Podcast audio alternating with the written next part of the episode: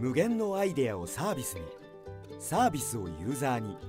ユーザーをハッピーに。不動産業界に特化したサービスを考え抜く会社。サービシンク。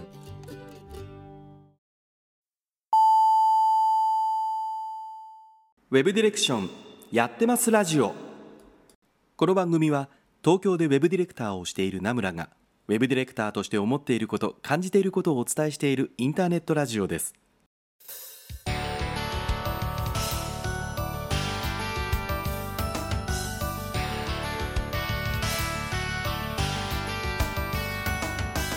おめでとうございます。ということで皆さんこんばんは。名村真司です。1週間のご無沙汰がお過ごしだったでしょうか。ということでねやったね。今日で放送100回目になりました。もうでも出出だしは変わらずですね。これが長く続けた老舗の力ということですけども。あ嘘です。嘘です。ごめんなさい。あのもっと長いたくさん番組いっぱいあります。あの2年で老舗とか言ってごめんなさい。許してください。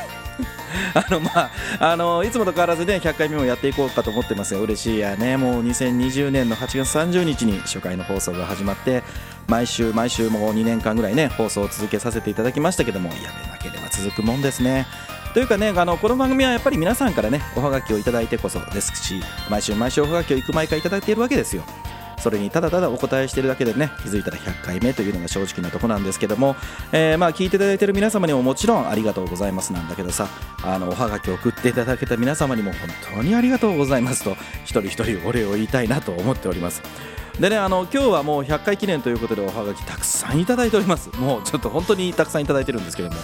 えー、また明日ね、えー、2020年のあ2022年8月、えー、6日、えー、21時からはね100回達成ということで番外編のウェブディレクションやってませんラジオという形でねライブ配信を YouTube でもやろうかなと思っておりますけどもねそちらの方もぜひぜひ楽しみにしていただければなと思っておりんす、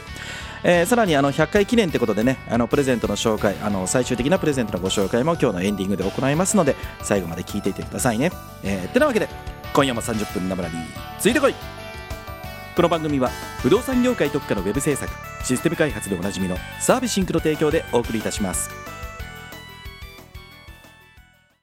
はいさて、えー、100回目ということで始まりましたけどもこの放送のねあのちょっとデータ的なものをね改めて見てみましたのでねちょっとご紹介してみようかなと思います。あでもねあのちゃんとウェブディレクションのハガキも今日いただいてますのでそれもやるので、えー、もうちょっと待っててねという感じでチャンネル変えないでくださいね、えー、100回までね読ませていただいたおはがきの総数ですけどもなんとこの間調べてみましたら372枚でした。すごいね。あの、まあ、そのうち、あの、初期の頃はね、ツイッターとかフェイスブックとか、まあ、僕宛にポッドキャストのハッシュタグをつけてくれた投稿とかもあったりとかね、しますけども、まあ、それでも330枚以上はおはがきとしていただいてるんじゃないですかね。いやーもうこれはすごいなと思います。よくね、言われるんですけど、おはがきねっていう話をするんですけど、本当に皆さんが送っていただいているのでね、えー、この番組は長く続いていますので、まだ送ったことがないという方もね、あのぜひ送っていただかないと、おはがきなくなるとこの番組終わってしまいますからね、皆さんの疑問質問はぜひぜひ送っていただければと思います。で、あの、再生回数ですね。あの、まあ、ポッドキャストなので、えー、全部で何回ぐらい再生されたのっていうことですけども、総再生回数はこの放送をしている時点で14万2834回。すごいですね。もうこれはあの配信をしているアンカーに表示している数字をそのまま読んでるんですけども、14万2000回ってすごいですね。これ、あの、時間に直そうと思ってね、1回の放送が、まあ大体この番組30分じゃないですか。そうするとね、びっくりしましたよ。えっとね、7万1417時間もなんかこう、皆さん聞いてくれたってことですよね。誰かの時間をこんなにたくさんいただいたのかと思うとね、本当にびっくりしましたけどもね。で、あの、やっぱりアンカーにある想定リスナー数というのが大体今1300人ぐらいというのが数字で出ておりました。で、過去一番聞かれてるのがね、75回の放送だった時の、あの、フリーランスの独立したいけどできるか、スランプの脱し方、ディレクターの PM と PDM の違いっていう回でね、これがなんと5320回という回数でした。すごいね。一つの配信で5000回聞かれてるって、みんなフリーランスになりたいんですかね？わかんないけど、それはで あとは、あの、視聴いただいているプラットフォームですけども、あの、Spotify と Apple Podcast ですけども、えー、まあ、大体 Spotify が50%ぐらいで、Apple Podcast が42%ぐらいですね。で、ブラウザ経由っていうのがね、5%ぐらいで聞いているあの方がいらっしゃるんですけども、これおそらくね、僕ブログにこう、ポッドキャスト埋め込んでるので、おそらくそれ経由になってるんじゃないかなと思ったりしますけどね。ね、あの、この放送を紹介しているブログに読ませていただいたおはがきも掲載しているのでね、えー、それを合わせて多分ブログの方を見てるのかもしれないですね。ほんでね性別もわかるんですけどこれがびっくりしたのなんとね性別女性が59%だったんですよで男性が38%で、まあ、あとは指定なしとかノンバイナリーとかっていう形になってるんですけどねいや女性の方が多いっていうのはちょっとびっくりしましたね。ねあまあ、おはがきいただいても最近なんか女性の方が多いような気はしてましたけども、まあ50%超えてるっていうのは本当にびっくりしましたけどもね。で、年齢層が18歳から22歳が8%で、えー、まあ、これぐらいのね、年齢の方がまだ社会人になるわけじゃないから、このポッドキャストなかなか聞く機会はないと思いますけども、で、23歳から27歳が18%、28歳から34%が15%。で、やっぱり一番多いのが35歳以上ですね。35歳から44歳が29%で、45歳から49歳が28%なので、まあ35歳オーバーの方で大体過半数超えてるというような感じで、まあでもまんべんなく聞いていただけてるような感じかもしれないですね。まあ、あの、8月30日、本当はこの、今月のね、末の8月30日で丸2年ということなんですけども、まあ今日で100回を放送してきたんですけど、こんなにたくさんの方がね、聞いていただけてるというのは本当にありがたいなと思っております。まあぜひこれからもね、えー、おはがき送っていただくとか、えー、皆さん聞いていただくとかしていただければなと思ってます。では、おはがきの方に行くべし。えー、っと、放送100回のおはがきをね、いただいてますので、一気にご紹介していきたいと思います。えっ、ー、と、本当たくさんいただいてるんですよ。本当にありがとうございます。えー、ラジオネーム、ケロリンケロリンケロリンパ、えー、じゃケロヨンケロリンケロリンパさんですね。えー、名村さん、放送100回おめでとうございます。1回目の放送から毎週聞かせていただいてます。ウェブディレクションやウェブ制作だけではなく、仕事全般に関わる話題も多くあり、自分が今仕事をしていく上で、しんどくなった時とか、どうしようかと思った時に、このラジオで流れている話題に助けになっている、えーなえー、話題は助けになっています。えー、おはがきをお送りされている方は一方的に同志だと思っていますということでね、あの仲間だという。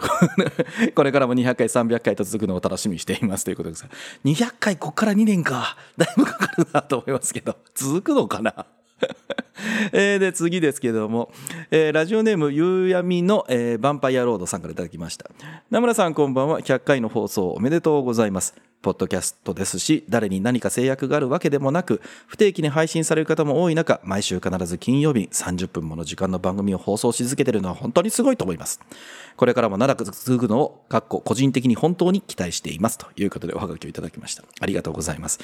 まあね、あの、ラジオという形にしたかったんでね、えー、できるだけ時間は守りたいなと思ったんで、できるだけ30分前後に喋るようにしてますけどもね。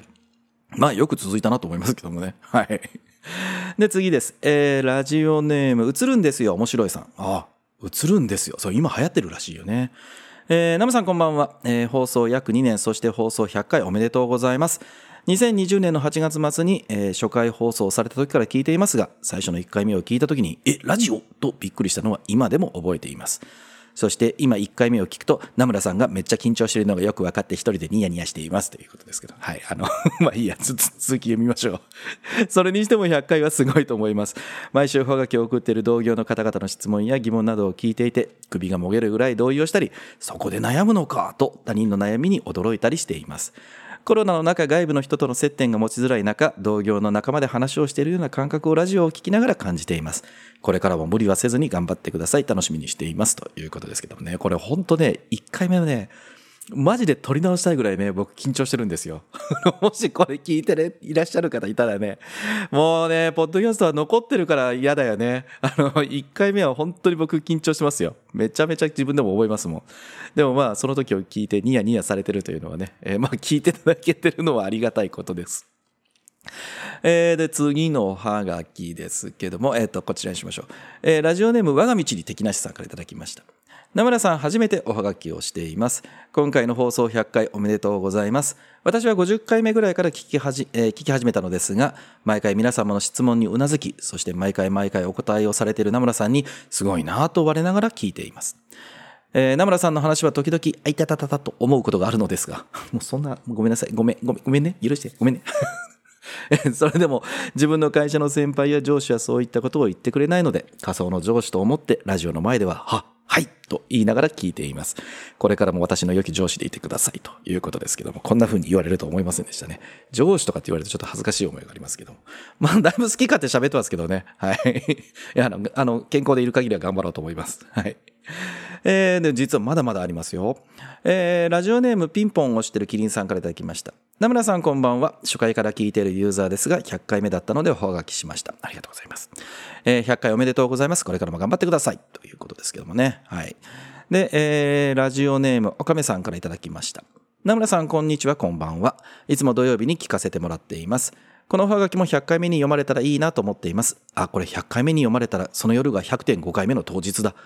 それはさておき、これからも楽しみにしています。ということですけどもね、ありがたいことです。まあ確かに土曜日に聞いていただいているので、えー、この放送は明日聞かれるのであれば、その日の夜に100.5回目のイベントをしますので、100.5回目のイベントもぜひとも聞いていただければなと 思います。で、次に行ってみましょう。えっ、ー、と、こっちにしようかな。えー、アイアムみじんこさんからいただきました。名村さんこんばんは。放送100回おめでとうございます。結構長く毎週じゃないけど聞かせていただいてますが、毎回の放送の声で癒されています。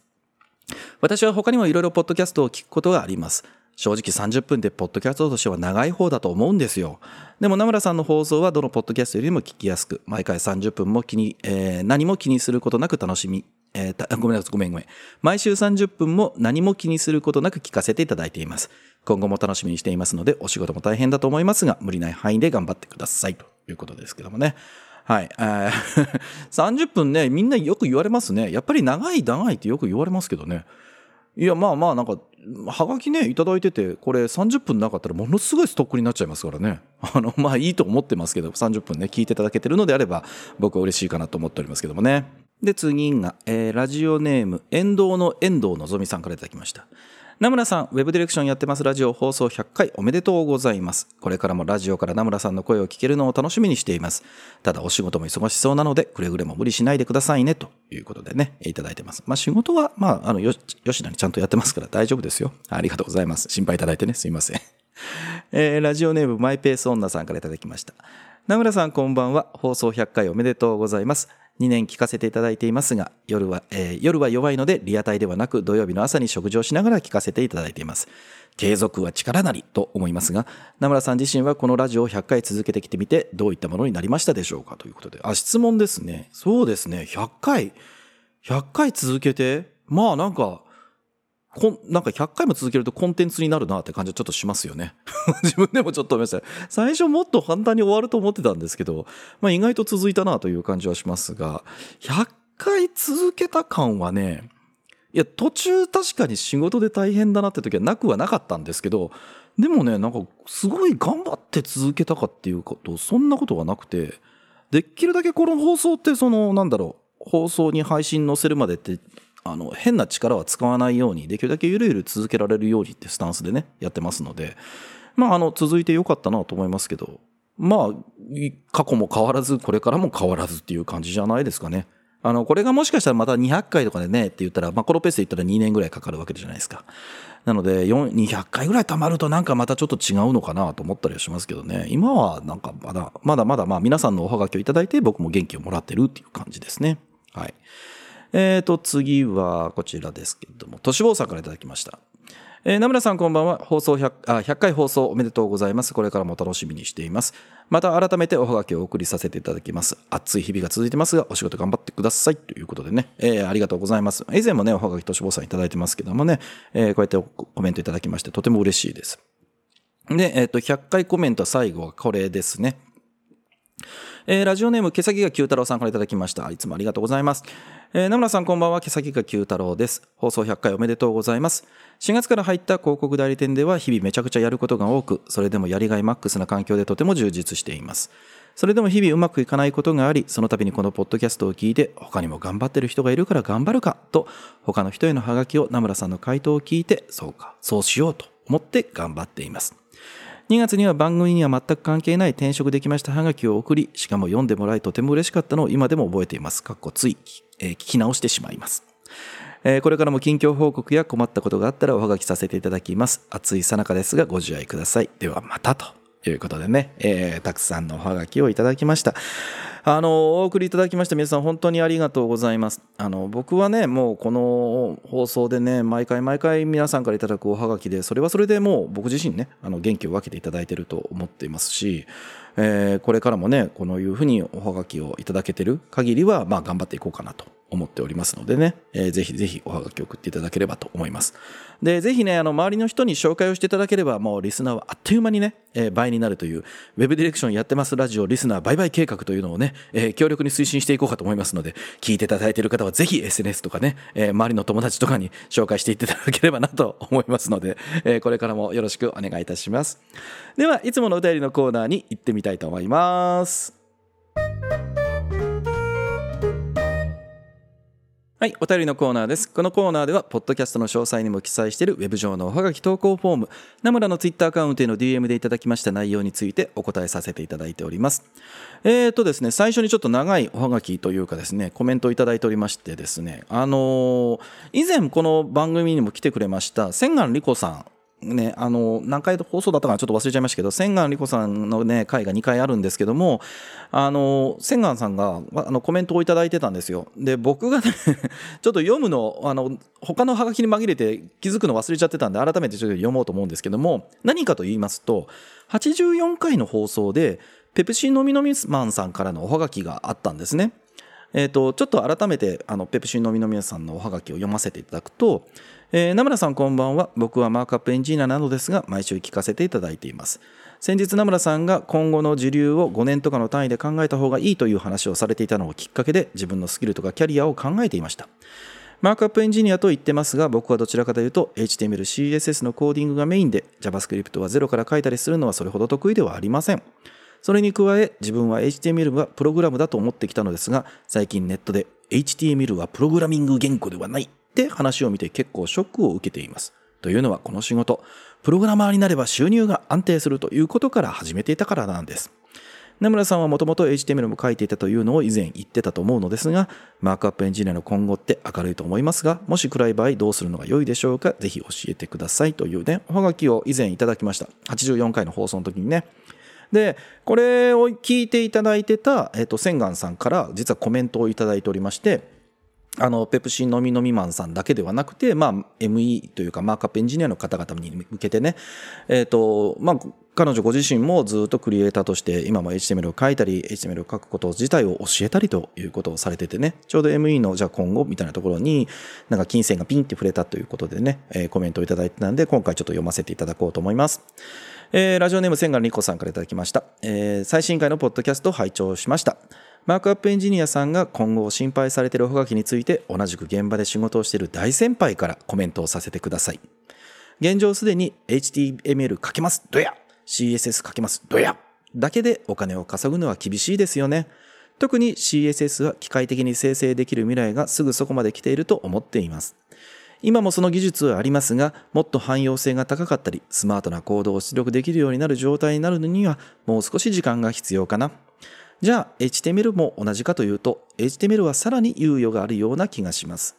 なぜなら、文脈を正しく理解して適切にマークアップするのが、機械はもうちょっと賢くならないと難しいのではないかと思うからです。私は HTML は勉強する甲斐のある言語だと考えています。ただしそれは名村くんも番組でおっしゃっていた通りで、ビジュアルブラウザーで Web ページとして表示することだけを意識した HTML だけではなく、標準仕様としての HTML です。研修講師という仕事柄、プロアマを含め1000件近いコードをレビューしてきましたが、PC やスマホのブラウザでどう表示するかしか考えられてない HTML のなんと多いことか。名村くんが話していたような VR や AR やそれ以外の未知の利用環境で扱われても破綻しないであろう。本当の意味で正しい HTML をかけるエンジニアさんはかなり少ない気がします。なので、たとえ今からでも HTML を真面目に勉強してちゃんと習得するように、えー、習得しようとするのは決して無駄にならないと思っています。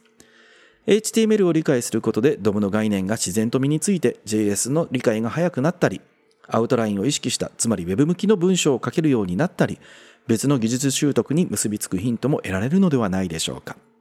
2年くらいを見据えたリアルな話で言えば、運用しやすい HTML、CSS や CMS に組み込みしやすい HTML をかけるスキルはかなり強い武器になる気がします。運用する人と技術力や要望を汲み取って HTML や CSS を設計するとなると、機械には相当難しいでしょうから、もしかしたら5年後でもお金を取れるかもしれません。ME に限らず、Web にまつわるお仕事は常にアップデートを求められますから、ペプシのみのめさんも今の業務に固執せず、視野を広く持っていろんなものを吸収していければ、きっと生き残れると思います。お互いに頑張りましょうということでね、えー、千賀さんから、えーすごいたくさん、あの、丁寧なね、コメントをいただけました。これあのさっきねご紹介したペプシのみのみマンさんだけではなくて本当にこうマークアップエンジニアさんうんとかね、まあ、あの先日ちょっとフロントなのかマークアップエンジニアなのかっていう話もちょっとあったりしましたけど、まあ、でもいわゆる HTML、CSS を書いていって文書構造をどうしようかとか、まあ、もちろんそのシステムに組み込みができるコンテンツマネジメントシステムにどうやって使われるとかで僕もその時言ったと思うんだけど本当に HTML という技術自体が使える人がいっぱいいるわけですよね。でこの技術をそのままじゃあ次 VRL になりましたからもう 3D レンダリングの方に行ったので HTML は全然使いませんっていうことには僕ならないと僕も思ってるんですね。ただしその時にうんとついていけるような、まあ、ちゃんとした仕様を理解してるとか、えーまあ、ヒューマンリーダブルであったりとかマシンリーダブルなところってどこなんだろうということをちゃんとね理解をして書けるかどうかっていうのは僕もやっぱり大事だと思います。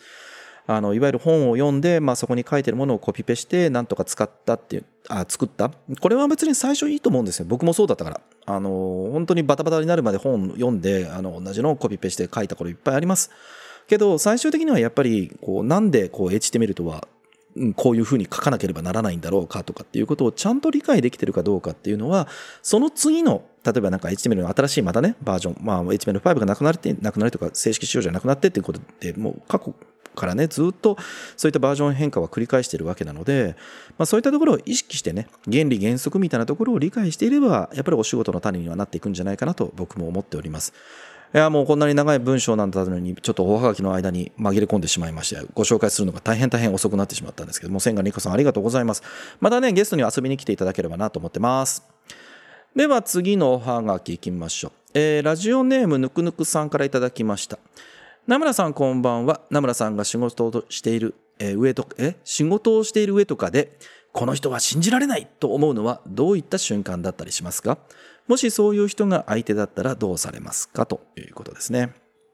この人は信じられないというのはねなんなんだろうね。まあ嘘つく人かな。嘘と、うん、課題うんとまあ、仕事なので、なんだろう、すごい嫌なこと言うと、まあ、騙し騙されみたいな、多少あると思うんだよね。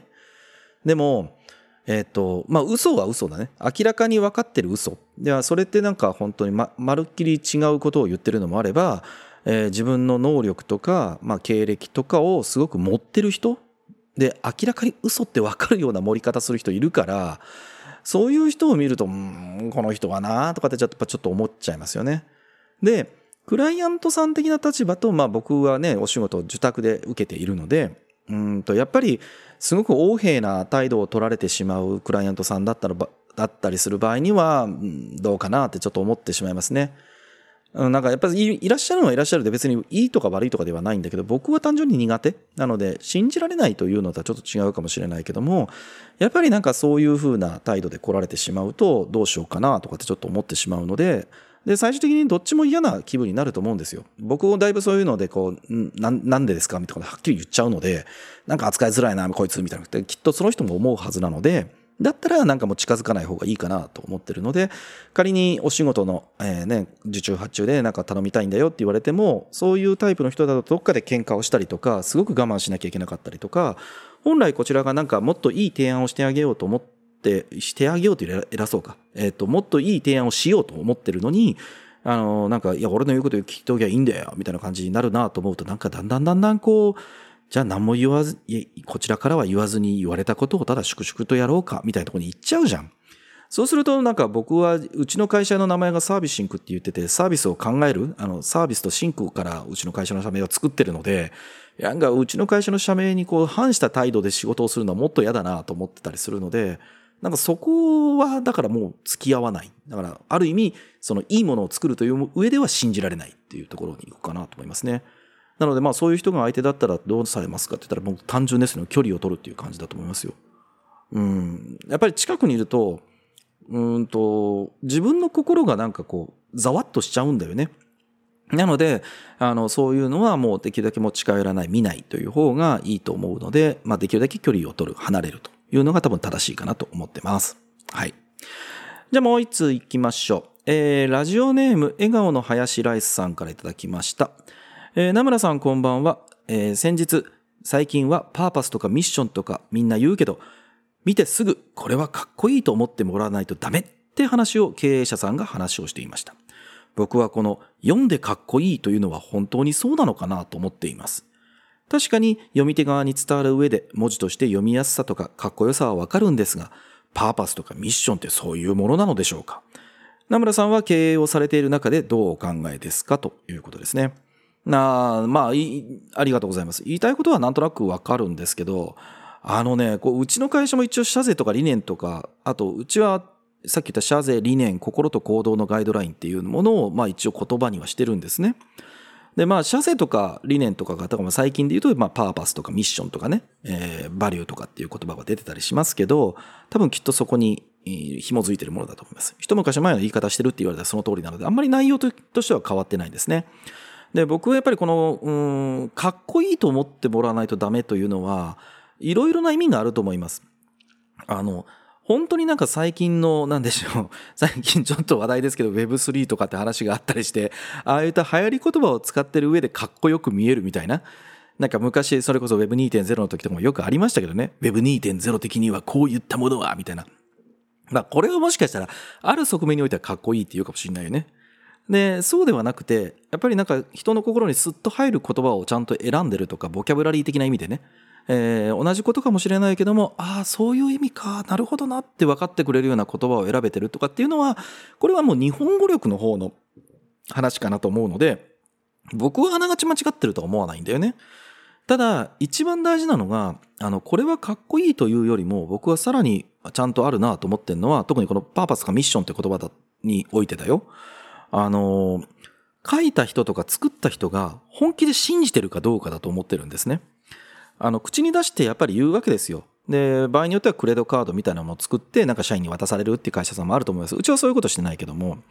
でも、やっぱりそれを、例えば、うちみたいな30人ぐらいの会社だったら、僕が言ったりするわけですよね。うちの会社の社税はこうだよ、みたいな。その時に、かっこいいかもしれないけども、本当に信じてないというか、どっかになんかかっこよく言ってるとか、えー、最近のこう流行り言葉を使うとこう言えばかっこいいだろうみたいなものをとか、なんか自分が誰かのこうなんか社税とかそういったパーパスを見てこれはかっこいいから僕も使いたいとかっていうのでそのままポンと持ってきたもの。これは多分伝わらないと思ってます。あの、言霊っていうことを言いたいわけではないかもしれないけど、でもやっぱりね、僕自分がその社税とか理念を作った時があるんですよ。2015年ぐらいに作ったんだけど、その時に、当時エバーノートに、こう、書き始めた時にね、あのメモをいっぱい残すからと思ったんだけど、一番最初に書いたのが赤字にしておいてるのが、自分が心から信じられないものは絶対に、えー、採用しないっていうことを書いたんですよ。なので、結局僕そこから4ヶ月ぐらいかかってああだこうだってずっとなんかどうしようかどうしようかって言って、なんか100とか200ぐらい平気でなんか案出したと思うんだけど、で、今のうちの会社の社税になってて、まあそれをここで言うつもりはあんまないんだけども、だから自分がちゃんと信じるものがに言葉が消化されてるかどうかっていうのはすごく大事だと思います。そういうのがやっぱりその字面であるとか改めて読み上げる時とかにやっぱりその自分が信じてる信じてないっていうのがね絶対に出てくるのでそういう意味も含めた時にかっこいいっていう言葉が表現がいいかわからないけどもそういったあ耳障りがいい、えー、聞いてる人があこういうことを言ってるんだなっていうのがパッと聞いてわかるしかも2秒でみたいな感じになってるっていうのは僕はすごく大事なんじゃないかなと僕は思ってますけどね。なので、この、うん、かっこいいの質にもよるんじゃないかなというのが僕の答えになっております。えー、またなんかちょっと疑問があればですね、えー、笑顔の林ライスさん、美味しい林ライスを持ってまた僕のところにおはがきを送っていただければなと思います。はい。えー、ということで、皆様からの Web ディレクション、Web 制作の疑問、質問のおはがきをこれからもたくさんたくさんたくさんたくさんお待ちしております。えー、ウェブ上のおはがき投稿フォーム、ナムラのツイッターアカウントからの DM からラジオネームをつけてお送りください。これからも楽しいおはがきお待ちしています。